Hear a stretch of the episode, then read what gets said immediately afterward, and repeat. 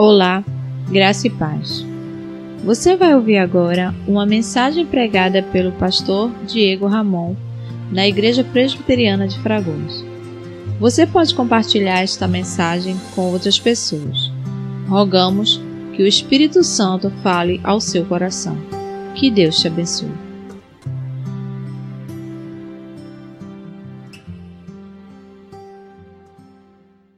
Meus queridos, nós temos plena convicção que Deus está no controle de todas as coisas. Quando nós cantamos e rogamos a Ele que Ele reine, que Ele mostre o seu senhorio, é porque nós temos absoluta certeza de que Ele está controlando todas as coisas, pois tudo está debaixo do seu domínio. A Ele, como diz a Escritura, pertence o poder, a glória e o domínio pelos séculos dos séculos. Muito bem, amados, nós vamos é, meditar na palavra de Deus nesse momento. Salmo 42. Diz assim a palavra do nosso Deus: Como suspira a corça pelas correntes das águas, assim por ti, ó Deus, suspira a minha alma. A minha alma tem sede de Deus, do Deus vivo. Quando irei e me verei perante a face de Deus? As minhas lágrimas têm sido o meu alimento dia e noite, enquanto me dizem continuamente: O teu Deus, onde está? Lembro-me destas coisas e dentro de mim se me derrama a alma, de como passeava eu com a multidão de povo e os guiava em procissão à casa de Deus, entre gritos de alegria e louvor multidão em festa. Por que estás abatida, ó minha alma? Por que te perturbas dentro de mim? Espera em Deus, pois ainda o louvarei. A Ele, meu auxílio e Deus meu. Sinto abatida dentro de mim a minha alma. Lembro-me, portanto, de ti nas terras do Jordão e no monte Hermon e no outeiro de Mizar. Um abismo chama outro abismo ao fragor das suas catadupas. Todas as tuas ondas e vagas passaram sobre mim. Contudo, o Senhor, durante o dia, me concede a sua misericórdia, e à noite está o seu cântico comigo, uma oração ao Deus da minha vida. Digo a Deus, minha rocha, por que te olvidaste de mim? Porque hei de andar eu lamentando sobre a opressão dos meus inimigos. Esmigalham-se-me os ossos quando os meus adversários me insultam, dizendo e dizendo: O teu Deus onde está? Por que estás abatida, ó minha alma? Por que te perturbas dentro de mim? Espera em Deus, pois ainda o louvarei, a Ele, meu auxílio e Deus meu. Amém. Aí onde você está, Feche seus olhos por alguns instantes e vamos entrar na presença de Deus em oração. Senhor querido, recebe, Deus, os louvores que nós entoamos aqui para o teu louvor. E agora fala conosco por meio da tua palavra. Senhor, nesses instantes, nesses dias de calamidade, nesses dias de caos, nestes dias de medo, nestes dias de isolamento, o que nós mais precisamos é sermos abastecidos pela tua graça. Por isso, Deus, supre a nossa necessidade e fala conosco em nome de Jesus. Amém. Amém. Meus queridos, o livro dos Salmos é um dos livros mais lidos de toda a história da humanidade. É um livro poético da poesia hebraica que traz consigo nuances maravilhosas de experiências de vários salmistas. Nós estamos falando aqui, na verdade, de um compêndio, de um opúsculo de vários livros com várias vertentes, em vários momentos diferentes e com autores diferentes que estão falando das suas emoções e dos seus sentimentos para Deus. Alguns dos salmos mais famosos nós lemos aqui nesta noite, o Salmo 23, o Senhor é o meu pastor, nada me faltará. Há salmos de confiança, como este Salmo 23, há salmos de lamento, como este Salmo 43, há salmos de instrução, como o Salmo 1, há salmos de alegria e de louvor, como o Salmo 150. Portanto, os salmos, eles retratam, na verdade, a própria experiência humana, porque a nossa vida é regada por sentimentos e sensações diferentes. Tem dias que nós estamos repletos de alegria, mas tem dias que nós estamos lamentando as tristezas da vida. Tem momentos em que nós estamos confiantes em Deus, mas há momentos também em que a nossa fé é abalada pelas dificuldades da vida. Portanto, os salmos são, na verdade, o retrato da minha vida e da sua vida. A depender do momento que nós estamos vivendo, nós sempre encontraremos um salmo que se adeque à nossa realidade. Também lembra aos irmãos que os salmistas são vários. Nós temos salmos de Davi, nós temos salmo de Moisés, nós temos salmo de Salomão, nós temos salmos dos filhos de Coré. Portanto, são tempos diferentes, pessoas diferentes, históricos diferentes, retratando aqui os seus sentimentos, a sua realidade. Outra coisa importante é que toda Escritura é a palavra inspirada de Deus para nós, mas os salmos têm uma característica especial. Além de ser a palavra de Deus para nós, os salmos também são as nossas palavras para Deus. Desta maneira, eu quero dizer a cada um de vocês que os salmistas não tinham dificuldade em confessar a Deus aquilo que estavam sentindo.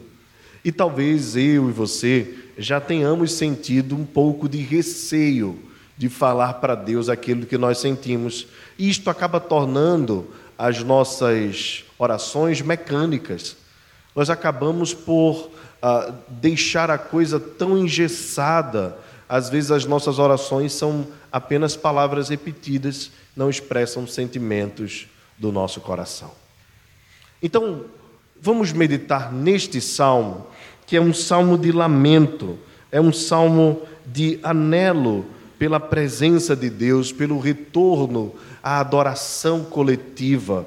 Vejam, este salmo, como o próprio texto já diz, lá em cima no cabeçalho, é um salmo didático como todos eles, é, serviriam de ensino e de canção para serem repetidos, dos filhos de Corá. Nós não sabemos necessariamente qual dos filhos de Corá, qual dos coreitas escreveu este salmo. Mas o que nós sabemos é o seguinte: este homem está vivendo uma situação de muita tristeza. Ele estava afastado daquilo que era ah, algo de mais precioso para um judeu, que era a vida religiosa, social, coletiva. Ele estava afastado do templo, do tabernáculo, por algum motivo que nós não sabemos. Há suposições. Uma delas, que talvez seja mais coerente, é que este homem estava com algum tipo de enfermidade que não o permitia estar com o povo. E como ele era um dos filhos de Coré, ele fazia então parte da tribo uh, de Levi, ele era um levita, um descendente de Levi, que tinha como função conduzir a nação à adoração a Deus. Como é que acontecia isso? Deixa eu tentar uh, ajudar você a imaginar. O tabernáculo ficava no meio e as tribos de Israel ficavam ao redor. No dia combinado, que era o dia do Senhor, o povo saía, cada tribo da sua região, para ir para aquele mesmo lugar.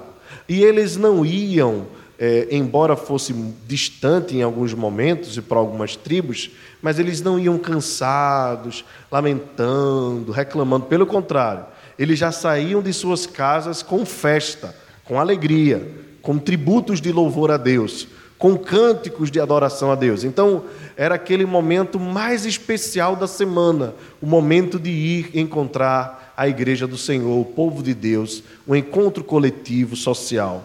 Esse homem estava por algum motivo impedido disto. Por isso, ele começa o salmo dizendo assim: Como a corça suspira pelas correntes das águas, assim, ó Deus, por ti suspira a minha alma.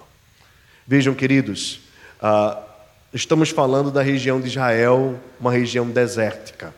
A coça ou o veado selvagem andava milhas e milhas, correndo pelos caminhos pedregosos, pelas montanhas, pelos vales, em busca de água. Eu estava aproveitando um pouquinho esse período de quarentena e estava assistindo uh, um, um, documentário na Netflix sobre a, a Terra, né, o planeta Terra.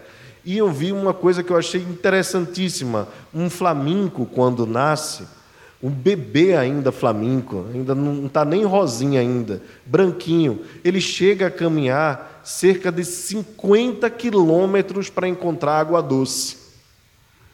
Isso me fez lembrar esse texto aqui também, porque a corça também caminhava um longo, um longo tempo, uma geografia enorme para poder chegar até encontrar água doce.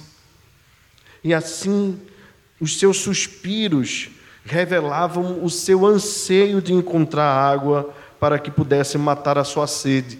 O salmista, então, observando essa experiência da corça, essa experiência de um animal selvagem, o faz retratar a sua própria experiência com Deus. Senhor, assim como a costa suspira por encontrar as águas, assim a minha alma tem sede de ti, assim a minha alma também suspira por estar na tua presença. Quando ele diz isso, não é que ele não acreditasse que Deus estava com ele ali naquele momento, mas ele estava falando da reunião de todo o povo, de estar junto com todo o povo. E isso tem tudo a ver com o que nós estamos vivendo hoje. Estamos vivendo um isolamento, graças a Deus, a maioria de nós não por enfermidade, mas por necessidade de nos prevenirmos desta enfermidade, estamos isolados em casa, usando, graças a Deus, um meio que os salmistas logicamente não tinham, que é a tecnologia, que de alguma forma nos aproxima. Mas veja, se nós estamos há tão pouco tempo, talvez uma semana e meia, isolados nesta quarentena e já estamos agoniados em casa, com saudade de encontrar as pessoas, os irmãos para abraçar, para adorar a Deus de mãos dadas. Imagina o salmista, o que não estava vivendo naqueles dias. O resultado disso, o verso 3 nos diz: ele chorava continuamente, ele chorava copiosamente de maneira que ele expressa poeticamente isto ao dizer que tinha, tinha se alimentado das suas lágrimas dia e noite, ou seja, constantemente em choro. Meus irmãos, minhas irmãs, a quantas pessoas estão agora, nesse exato momento, vivendo essa angústia? Com medo desta doença, com medo desta enfermidade, com medo dos seus parentes que estão distantes serem infectados, lamentando a privação da liberdade de estar na presença de Deus, de estar junto com seus familiares, com seus amigos, vivendo a vida de comunhão. Aqui vai uma palavra especial, especial para você em nome de Jesus. Não se assuste, não tema, descanse no Senhor, espere em Deus não permita que a sua alma se abata. Há quantas pessoas, queridos irmãos, estão sofrendo agora com tristeza, com depressão, com crises de ansiedade, com síndrome do pânico? Quantas pessoas estão agora ah, lamentando estarem presos nos seus lares, talvez se alimentando dia e noite dos noticiários da TV? Ah, meu querido, minha querida, em nome de Jesus, eu oriento você é, é, em nome de Jesus, a desligar mais a sua televisão, a, a, a colocar mais coisas que possam te edificar, que possam animar, relaxar a tua alma, o teu coração, mas não seja alimentado pelas más notícias que diariamente, constantemente chegam à nossa TV e só fazem aumentar a audiência das redes de televisão. Talvez muitos irmãos tenham feito disto o seu alimento noite e dia, e o resultado, o medo se propaga, a ansiedade aumenta, o coração fica apertado, e aí nós viramos presa fácil para a depressão, para a tristeza, para a ansiedade. Cuide da sua alma nesses dias de quarentena. Talvez ah, você esteja se cuidando bem quanto à higiene. A roupa chega de fora, você pede logo para lavar, as mãos sendo lavadas constantemente, aquela preocupação das crianças não colocarem a mão na boca, nos olhos. Isso tudo é muito importante, mas deixa eu dizer para você: faça também a asepsia da sua alma, faça também a higiene do seu coração, pois certamente esta é mais importante do que todas as outras. Cuide do seu coração, não permita que a tristeza, o mal-estar, o desânimo, o medo dominem a tua vida. Pelo contrário, seja corajoso, não se abata Deus está conosco. As Escrituras continuam dizendo, no verso 4, que ele começa a se lembrar. Lembrar de como ele passeava com a multidão em festa e guiava o povo na procissão, ou seja, enquanto o povo ia caminhando para adorar, ele era aquele que ia na frente, conduzindo a nação para a casa de Deus, entre gritos de alegria e de louvor e a festa da multidão. Aqui, irmãos, nós ficamos a pensar nos dias de alegria que de repente a nossa nação é, já vivenciou e agora a lembrança disso trazia abatimento à alma. Eu sei que nesses dias, gente que passa o ano todo trabalhando, pensando nas férias, agora está na quarentena pensando em voltar para o trabalho. Tem crianças que estão apelando, pedindo para ir para a escola. Tem gente que está se batendo dentro de casa, querendo encontrar até aquele vizinho cabuloso. Já vi tantos memes aí na, na, no Facebook, um deles foi um dos que eu achei mais engraçado.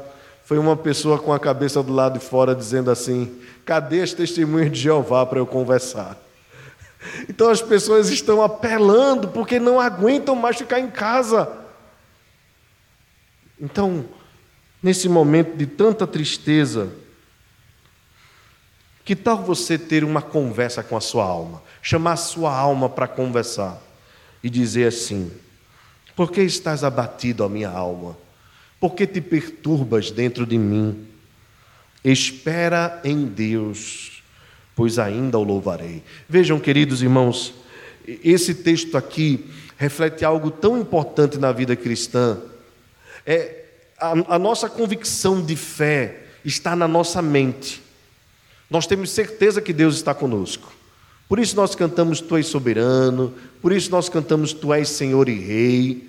Nós temos convicção absoluta. Se nós fizermos uma pesquisa rápida aqui agora, Todos vocês vão dizer assim: Eu creio que Deus existe, eu creio que Deus está no controle, eu creio que Ele é o Pai Todo-Poderoso, Criador dos céus e da terra. Esta é uma realidade. A outra realidade é a realidade da nossa alma, do nosso coração, dos nossos sentimentos.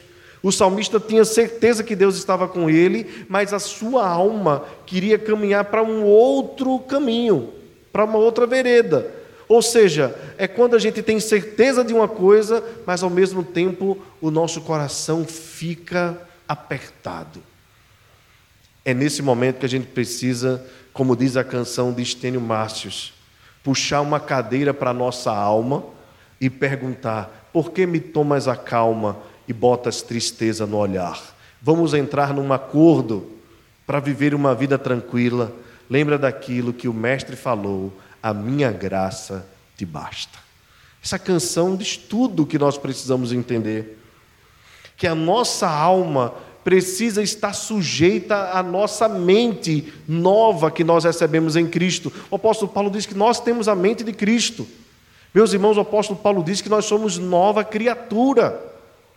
A palavra de Deus nos diz em Romanos capítulo 12, o Espírito Santo diz que nós fomos transformados e recebemos uma nova vida, uma nova perspectiva de vida.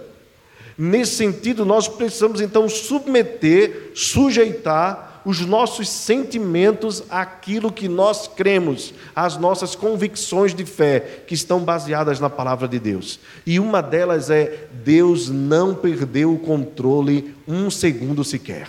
Deus continua com o fio do tapete. Ele é o grande tapeceiro que está fazendo uma obra linda de tapeçaria, cuidando das nossas vidas. O problema é que quando a gente olha do avesso, não imagina o desfecho como diz a canção do Estênio Márcios, mais uma vez sendo citada aqui, uma canção do Estênio Márcios. Agora observe, o salmista diz assim: Sinto abatida dentro de mim a minha alma. Veja, depois que ele canta ah, ah, e professa, porque estás abatido a minha alma, espere em Deus, pois ainda o louvarei, a Ele o meu auxílio, Deus meu, ele revela o seu sentimento. É o sentimento de abatimento.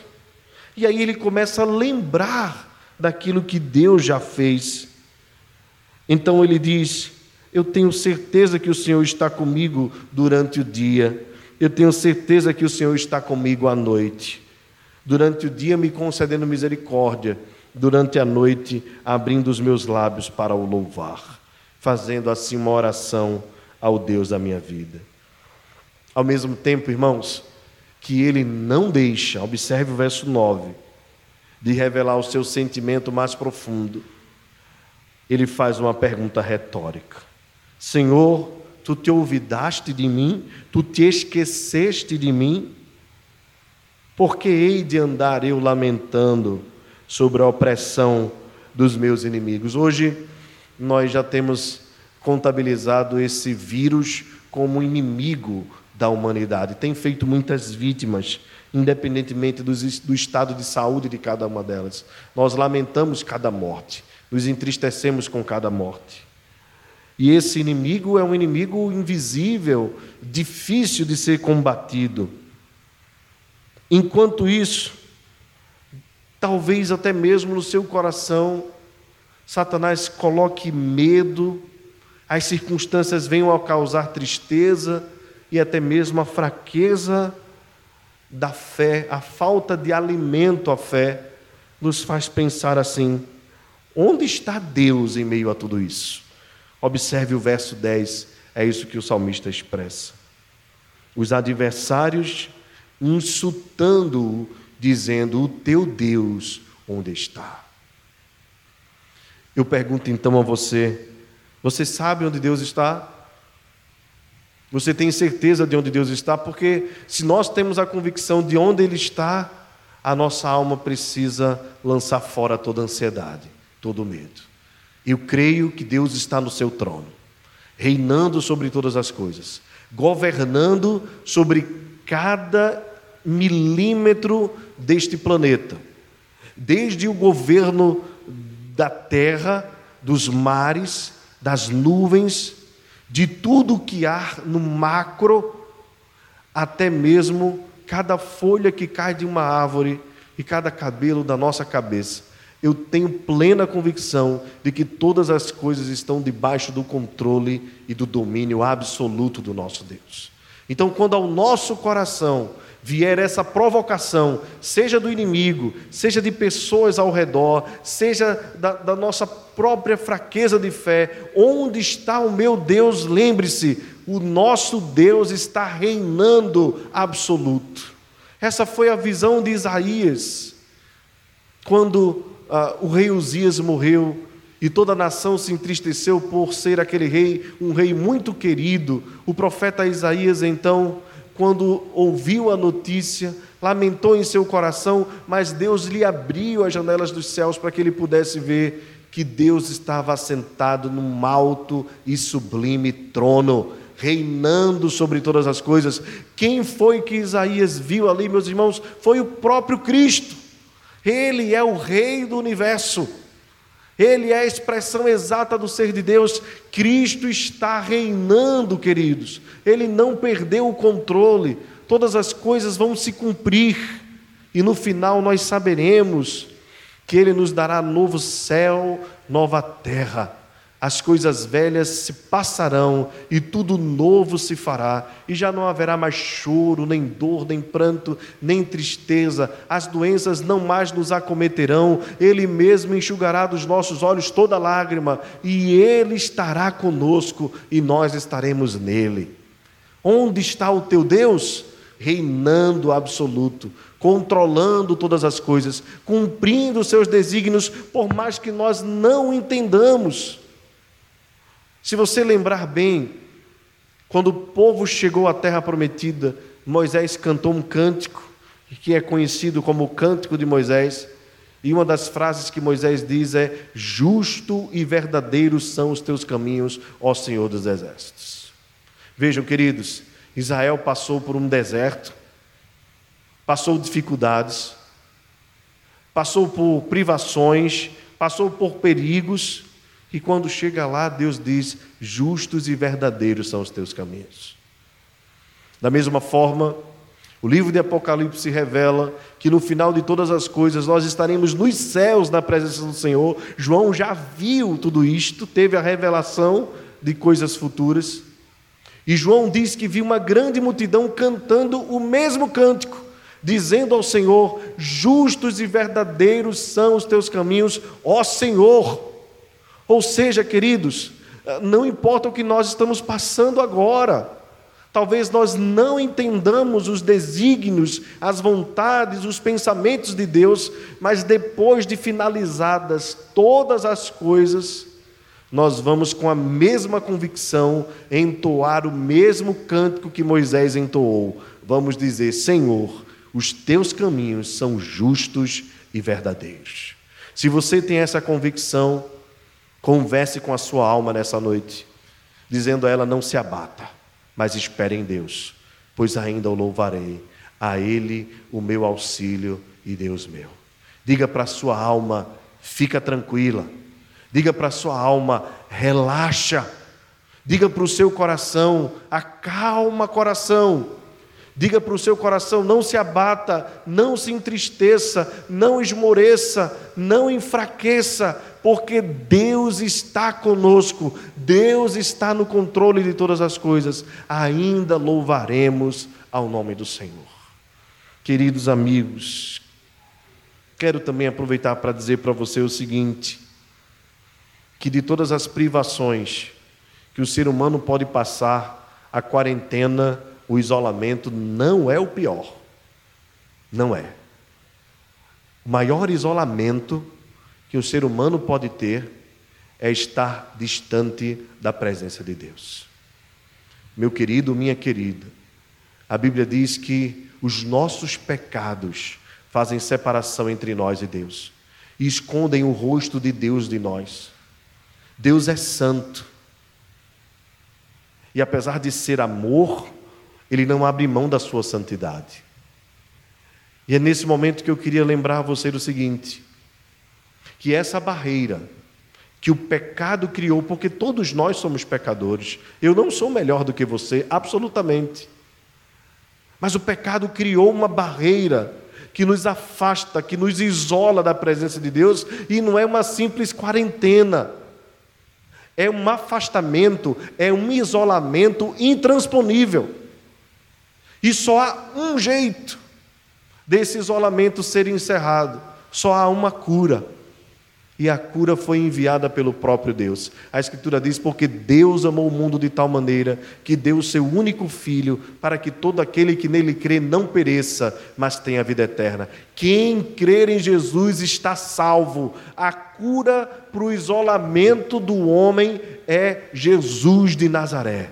Ele já veio viveu entre nós, foi perfeito, cumpriu todos os requisitos da lei. Ele não mentiu, ele não adulterou, ele não chamou o nome de Deus em vão, ele foi fiel em todas as coisas. Nós não, nós somos pecadores, nós somos infiéis. E como é que nós podemos então ser salvos? Confiando na obra que Jesus Cristo fez na cruz do Calvário. O que Jesus fez lá na cruz não foi morrer por Ele mesmo, porque ele não merecia, porque ele não precisava, porque ele não pecou, embora fora tentado em todas as coisas. Quando Jesus morreu naquela cruz, ele estava morrendo no meu lugar e no seu lugar.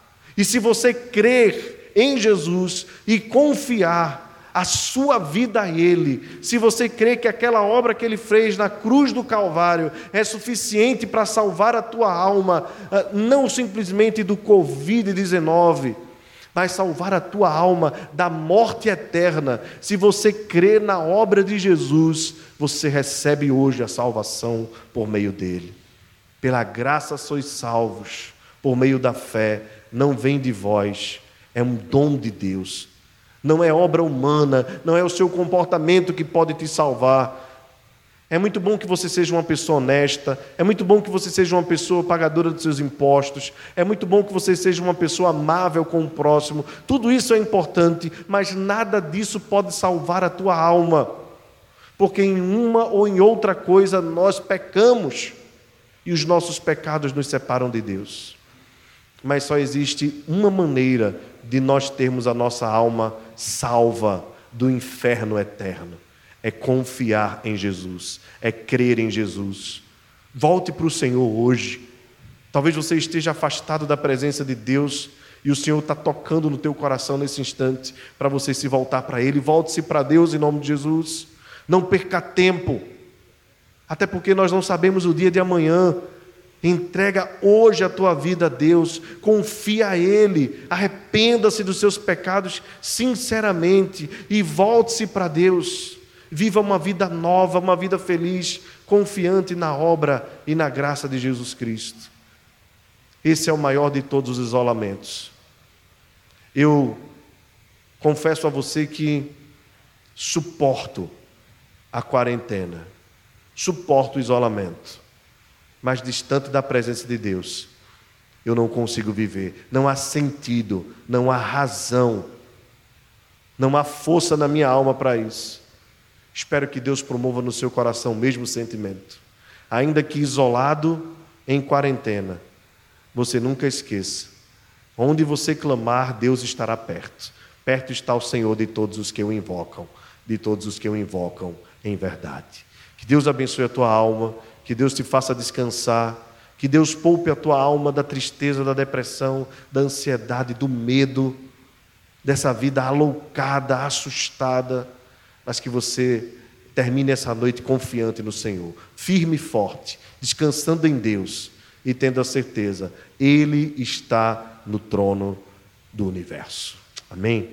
Baixa a sua cabeça aí onde você está, feche seus olhos, nós vamos orar. Querido Senhor, obrigado por esse privilégio de poder falar com tantas pessoas através desta rede social.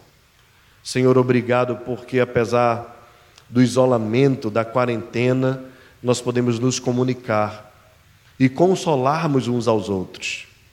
Deus querido, eu te peço agora uma bênção especial sobre a vida de cada pessoa, cada irmão, cada irmã, cada amigo, cada amiga que nos ouve. Que o Senhor traga consolo, paz, que o Senhor traga segurança, esperança. Ó Deus, cura-nos da nossa ansiedade. Mas eu te peço, Senhor, também que tu tragas a cura espiritual do isolamento intransponível do pecado, pois só o Senhor pode, por meio da fé colocada em nossos corações pela graça, transpor todas as barreiras que o pecado construiu. Por isso confiamos em Ti, pois a obra do Teu Filho é poderosa para nos trazer perdão de todos os nossos pecados e nos reaproximar da tua presença. Dá-nos graça, Senhor, concede-nos vitória a cada dia contra o pecado e ajuda-nos na nossa caminhada, em nome de Jesus. Amém. Amém. Você acabou de ouvir uma mensagem pregada pelo pastor Diego Ramon na Igreja Presbiteriana de Fragoso. Compartilhe esta palavra com mais alguém. Deus te abençoe e até a próxima.